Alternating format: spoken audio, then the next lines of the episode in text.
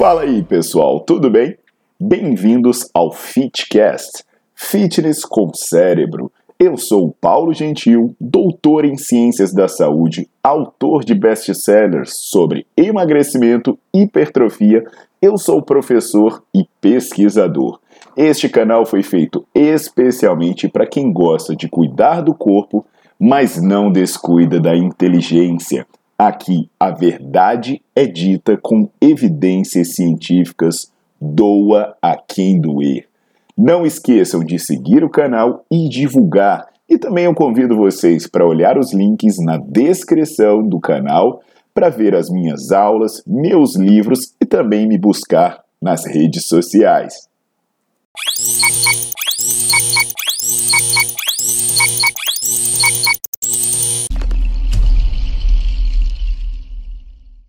Fala, meus queridos, tudo jóia? Aqui é o Paulo Gentil e hoje eu vou falar sobre um aspecto essencial para a sua saúde, para os seus resultados, que é a hidratação.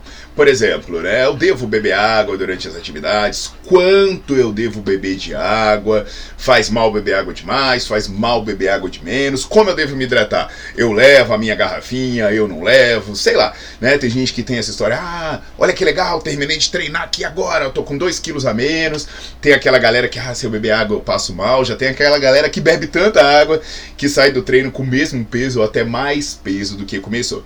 Então hoje eu vou dar algumas informações sobre isso, cientificamente embasadas, obviamente, né, citando estudo, para você orientar melhor suas práticas e saber como proceder, o que evitar e o que fazer para aliar a sua hidratação com o seu treino e ter mais resultado, né? Bem, e água, pô, seu corpo, uma parte do seu corpo é água, né? Tá todo mundo preocupado com proteína, carboidrato e não sei o que das quantas, suplemento, mas água a galera esquece de falar. Então deixa o seu like no vídeo, coloca para seguir o canal e ativa as notificações para sempre ficar sabendo o que eu posto por aqui.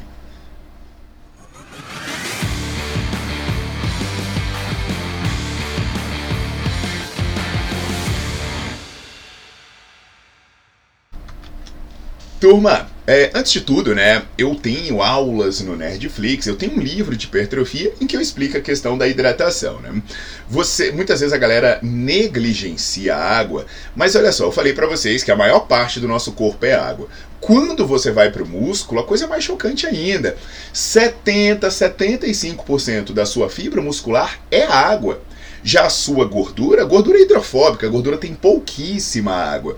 E para você armazenar creatina, armazenar carboidrato, você precisa transportar uma grande quantidade de água. Então, quando você desidrata, você dificulta é, é, o ganho de massa muscular, você dificulta a reposição de glicogênio, você dificulta a, a entrada de creatina na célula. E você favorece o acúmulo de gordura. Então, a desidratação é muito ruim. Mas, além disso tudo, tem aspectos relacionados à sua saúde, né? E, e, aqui, pô, o Paulo fala de tanta coisa, né? É, porque assim, por mais que eu seja profissional de educação física, doutor em ciências da saúde, eu tenho pesquisa publicada em várias áreas, inclusive na área da hidratação. Porque no final das contas, ah, não é que a gente precisa prescrever, mas a gente precisa saber pelo menos para a gente dar algumas orientações básicas e evitar que alguns problemas ocorram. E a hidratação é um caso desses, né? O que, que acontece? Existem evidências que quando você faz um treino que você tem muita desidratação, isso é especialmente estudado em provas longas, como maratonas, você tem danos renais. É isso mesmo. Você termina uma sessão de exercício muito longa, muito extenuante, em que você desidrata muito e os seus rins já mostram lesões. E entre os diversos fatores que estão associados a essas lesões, está justamente a hidratação inadequada. Por que isso? Né? Você faz um esforço elevado, de longa duração, você começa a elevar muito a sua temperatura. E para ajudar nesse controle de temperatura, você começa a eliminar suor. Eu até tenho uma aula em que eu explico nessa questão da desidratação, do suor, né? O que, que é direitinho, que eu falo sobre controle de temperatura. Depois vocês conferem lá. Aí você vai eliminando o líquido, você vai eliminando o líquido. Por isso que algumas vezes, assim que termina uma sessão de exercício, você está mais leve do que você começou. E aí o que, que falta a gente esclarecer? Até que ponto essa, essa desidratação, que tudo que eu falei agora é de desidratação crônica, você fica muito tempo desidratado. Mas até que ponto essa desidratação ocasionada agudamente ali pela sessão de exercício, até que ponto ela poderia gerar algum problema? E se é, haveria alguma estratégia de prevenir que isso aconteça? Então esse tema foi abordado pelo estudo do Duets, é, acho que é assim que pronuncia, que é, é, um, é, é, o líder dessa pesquisa, que é de uma universidade no Reino Unido, em que eles pegaram homens treinados, que aí eles fizeram um treinamento intermitente intenso. Então eles faziam seis esforços de 15 minutos e aí eles poderiam ser avaliados em estado de hidratação normal, né, que eles iam é, é, se mantinham hidratados para não baixar o peso, ou desidratados. O que, que era desidratados? Eles pegavam lá 75 ml de água, né, essa xicrinha deve ter 100, só um pouquinho de água, aí eles só molhavam a boca para não ficar com aquela agonia. E assim, é, eu estou falando de estudo feito na Inglaterra, né? Tudo bem que lá tem oscilações de temperatura, mas esse não foi feito particularmente em um ambiente quente né? Foi feito a 22 graus com umidade de 50%. Pô, em Brasília, Goiânia, a gente pega Brasília, então pega umidade de 30, 20% com temperatura de 30 graus. Então perceba que nem foi um ambiente tão agressivo quanto o ambiente que a gente pode encontrar na nossa realidade diária. Até porque, por exemplo, ah, não, mas a minha academia ela fica fria porque tem ar condicionado, mas muitas vezes, dependendo do equipamento usado, ele deixa o ar mais seco ainda. E dificilmente essa temperatura da sua academia com ar-condicionado vai ser muito baixa. Esses 22 graus é algo que a gente encontra até mesmo em ambientes climatizados. Então, no final do treino, né, esse estado desidratado gerou uma redução de 2% da massa corporal. Então, sei lá, imagina que eu tenho 8 quilos. O que, que é 2% da minha massa corporal? É, um, é 80 quilos, é 1,6 quilos. Eu estou mais me aproximando dos 90 agora, né? Então, 1,8 quilos na balança. Então, eu cheguei lá, comecei meu treino com meus 88 quilos, né? E aí terminei com 86 e uns quebrados ali. Muita gente se orgulha daquilo, né? Mas o que ele percebeu algumas coisas interessantes. Quando havia desidratação, né, que a pessoa baixava esse peso, isso também vinha acompanhado de uma maior frequência cardíaca e uma maior sensação de esforço. Então, no, num estado desidratado, seu sistema cardiovascular é mais sobrecarregado, seu coração tem que bater mais, e você também, psicologicamente, você sente mais esforço. Além disso, essa desidratação, essa perda de peso ou essa reposição inadequada de líquido, ela foi associada com elevação de marcadores de dano renal, ou seja, apareceram marcadores de lesões nos rins, especialmente nos túbulos proximais dos rins. Então isso sugere que essa desidratação aguda, de você fazer uma sessão de treino e terminar com um peso mais baixo, quer dizer que você não se hidratou adequadamente durante e que você já começou a promover lesões renais. Nas 24 horas seguintes ao treino, né, instintivamente, as pessoas ingeriam mais água, como se fosse compensar o que elas perderam durante o treino. Então ela termina o treino com uma sede exagerada, se hidratava bastante. E aí fica um ponto de reflexão aqui. Será que essa lesão nos rins promovidas por essa desidratação durante o treino, elas se prolongariam, elas se somariam? Ou será que essa hiperidratação posterior ela reverteria esse quadro?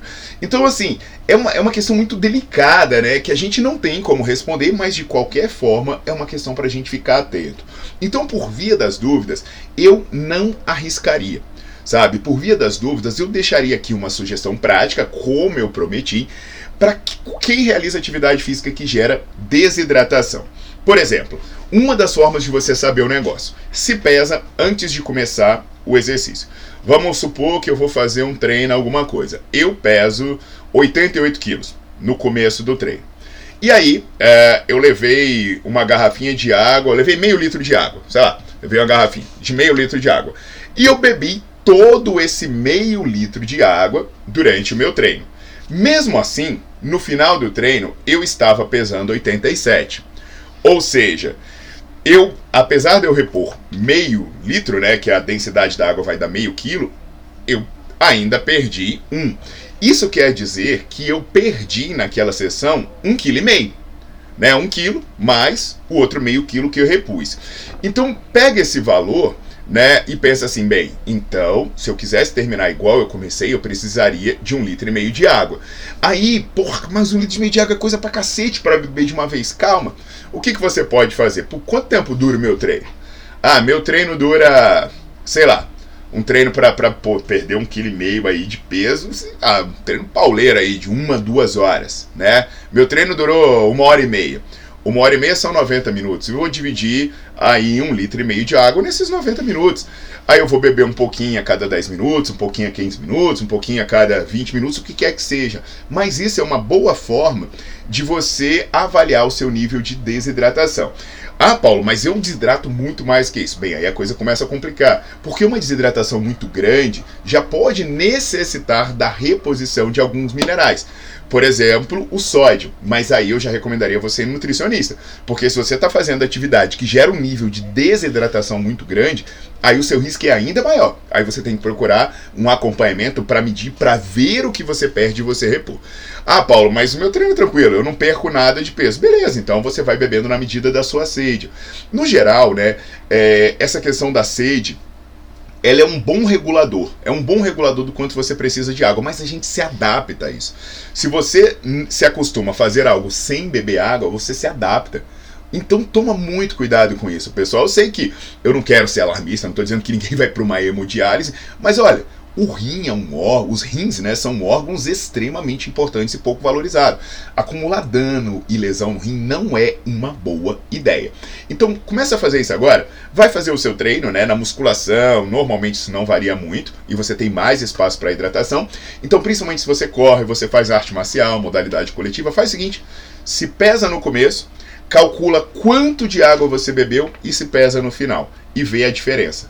E aí de você, se você quiser comentar aqui me dizer, putz, eu perco isso, eu perco aquilo, é um treino de tantas horas. Aí você começa a refletir sobre a reposição, tá legal? Não esquece de se cuidar, viu, galera? Então lembrando, fique alerta para isso, que esse negócio de, ai, terminei o treino com 3 quilos a menos, isso pode não ser tão saudável quanto você está pensando por aí. E terminar com peso mais baixo, ter se desidratado, não necessariamente é um marcador de eficiência, seja para o que for, principalmente para perda de gordura, porque como eu falei, a gordura é hidrofóbica. Perder líquido, a gordura não está nem aí. É mais fácil seus rins pararem ou seus músculos catabolizarem. Se cuida! Até a próxima!